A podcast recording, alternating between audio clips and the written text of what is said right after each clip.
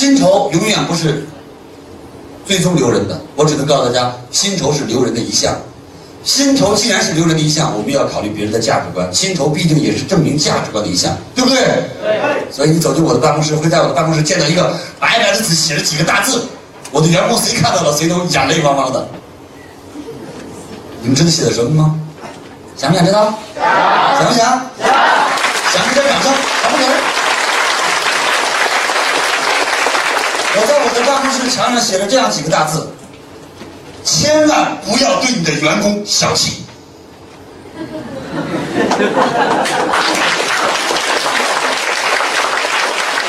大家说你这家伙够肥的呀！啊，这都是感动员工，不是发自内心的话。我随时看他提醒我自己，所以我在我办公室写了几个字：千万不要对你的员工小气。那我员工看到了也很感动啊！哇，老板真好。为什么？我要告诉各位，个人打造世纪的时代过去了。每人在发展与成长过程当中，你一定要他的价值不断去体现。当你对你的员工小气的时候，我要告诉你，最廉价的人力资源是这个世界上最昂贵的人力资源。再说一遍，最廉价的人力资源是这个世界上最昂贵的人力资源。听清楚了吗，各位？听到了吗？听到。当你对一个下属能让他年薪挣到十万的时候，他年给你创造的绝对不会低于一百万。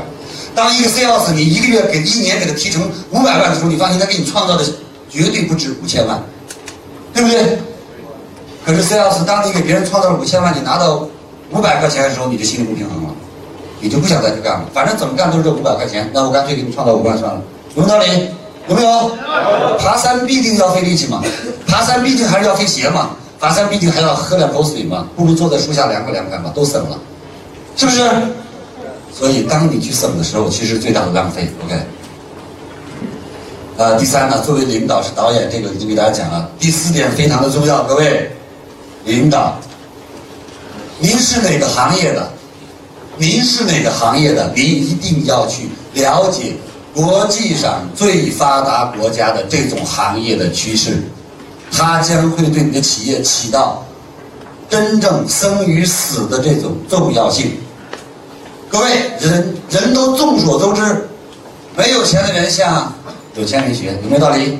有钱人穿什么他穿什么，对不对？过去我们穿破衣服的时候，穿那个劳动布的时候，牛仔裤、劳动布都是没钱人穿的，为什么？筋膜带蹭。后来有钱人花五百块钱买条牛仔裤的时候，我又开始买牛仔裤穿，有道理？你看，时尚都是有钱人给带过来的，为什么？人们都有这个想法，跟着他学，你就是有钱人，有道理？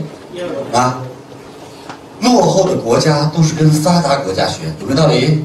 你看，过去都是住草棚，草棚变土窑，土窑变砖房，砖房变楼房，楼房变金属大厦，OK，对不对？哎，那发展中国家呢，一定跟发达国家学，对不对？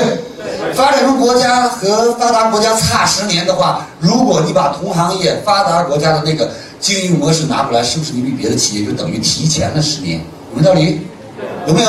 有。你说等到都全球倡导环保，不允许有塑料袋的时候，你才去做纸杯，你的市场空间太狭窄了，有没有道理？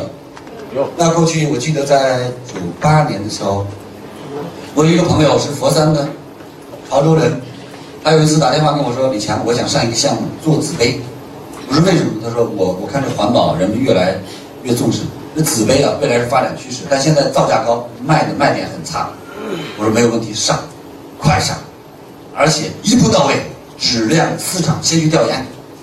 OK，九八年开始做纸杯，头一年赔钱，打电话给我，他没拿牙咬我。哎，李强，我们今年赔了将近一百万。哟，赔这么多，怎么回事？做纸杯嘛。我说我告诉你啊，你今年赔一百万，明年可能会赔两百万，但是第三年你一定能赚五百万。你除了那三百万亏的，还能赚两百万。你不去做它，你每年只有五十万，你总共四年下来，你也就赚两百万。但是你知道吗？第三年意味着什么？你可能会赚一千万。真的吗？你放心，我发誓一定这样的。结果怎么样？第二年一年盈利三百多万，到现在资产已经超过千万盈利。为什么呀？呃，差不多呃，完美、鲁豫那边的纸杯都是他们。因为最早打进这个市场是他们，别人还没有打进去。等别人再上马，再经过过程研究，再找到原材料便宜的地方，再把技术人员挖过来，这段时间足以让这个企业腾飞起来，有没有道理？有最早只有纸杯变成纸碗、纸盘、纸碟、纸饭盒，你看系列产品都出来了，各位。因为为什么我敢跟他有这个保证？因为我当时我从国外刚刚回来，国外的环保意识非常强，全是可降解性的，全是可以分解性的。中国不可以分解的东西，早早晚晚会过时，有没有道理？所以后来有一个，我有一个朋友生产化油器的呀，我打电话给他，我说你这个化油器你马上转轨。他说我现在很好，我给天天下力不下不化油器。我说你转轨，你如果再不转轨的话，我告诉你，我说搞不好你有灭顶之灾。我说发达国家可是没有化油汽车在市里走的。人们倡导环保，它的排气标号和它的噪音污染都足以使它灭顶之灾。那你快转轨，否则当这个行业末业灭顶的时候，你就灭顶了。说真的吗？真的。这话我跟他说完不消半年，他很好，这个朋友非常听我的话，就开始转轨要账，慢慢的转。刚刚没有转利索，中央电视台啪就出来了，各大城市不允许不达标的车进城里，化油器车辆一律挡在城外，不能进城了。只能到农村去，各位，你想一想，如果这个时候你才知道你卖出去的还有人给你钱吗？都会把货给你退回来，有没有道理？你十块钱的成本，你五块钱往外甩啊，都得甩得你流泪啊，有没有道理？打电话给我，流着泪说：“哎，谢谢李亮老师，我一定要好好感谢你，我最少两千万省下了。”各位，了解市场的前卫性，国家发展的动态，同行业最顶尖的，有没有道理？有没有？你这个领导，你这个领导老板要不要考虑这些事？要不要？天天考虑什么？哎呀，小张跟小王恋爱了，小张不是有男朋友吗？啊，小王不是结婚了吗？男女关系他俩乱搞啊，不行，叫来，一教育教育半天，用着你费这劲吗？啊，人家犯了法有公安局，你生了孩子自己养，碍你什么事了？你脑子管管大事去，对不对啊？可有些老板专门愿意管这些小事儿，啊，当然不全都是这样。你是举个例子说明一下，也就告诉你，真正把目光停留在什么样的地方，对你才有用。包括你在座的各位啊，各位说李老师，你讲这些对我有收获？有啊，C 老师有收获呀。你的行业有没有顶尖级的？你的行业当中顶尖级人物是怎么做的？你要不去看看他？你突然在他门口跌倒了，他扶你起来，你就从此跟他做朋友，天天感谢他，天天感谢他，管他叫恩人。你看他要不要教你？有没有道理？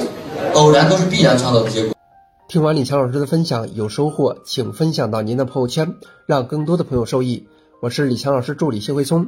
如果您在个人成长、演讲口才、事业家庭等方面有困惑，可以添加微信幺七六二五六二三九九六，领取李强老师的视频课程。视频课程更加精彩，让您有更多的收获。添加时请备注“课程”二字。